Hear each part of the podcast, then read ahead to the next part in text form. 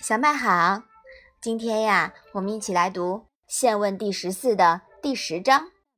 你先来念一下好吗？子曰：“贫而无怨难，富而无骄逸。”那这一章啊，讲的是什么呀？孔子说，贫穷而能够没有怨言是很难做到的，富裕而不骄傲是容易做到的。嗯，孔子说，贫而无怨难。而孔子也说过，他的话基本啊都是有依据的。有可能呀是身边出现了贫而有怨的案例了。但是呢，孔子呀几乎是从来不揭人短的。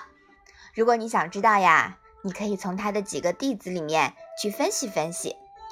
那么我们来说富而无骄啦，这说明呀，孔子身边。几个富有的弟子肯定都没有骄奢之心，这让孔子很欣慰。比如公西华、子贡、孟武伯他们，肯定都是富而无骄的人。有人解读这句《论语》的时候呀，喜欢乱假设，说如果子贡是贫穷的，肯定不会像颜回那样贫而乐；如果颜回富有，肯定也会富而不骄。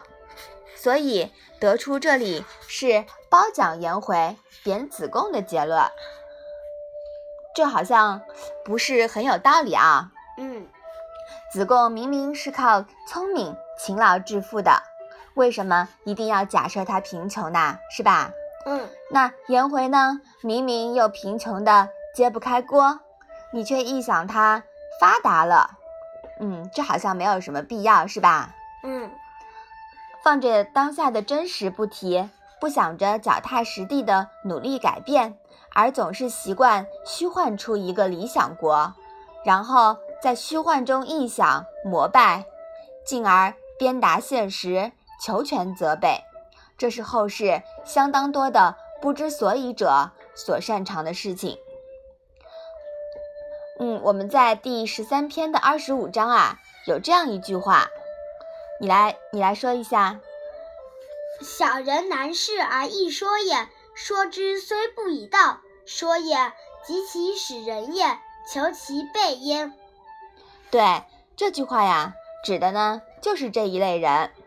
所以说呀，我们读《论语》啊，一定也要有自己清醒的头脑，不要人云亦云，是吧？嗯。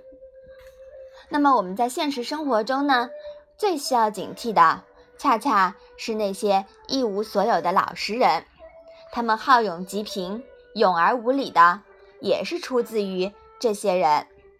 现实的惨痛的教训告诉我们呀，现代企业创业找合伙人、招员工，一定要擦亮眼睛，防防止混入这一类人。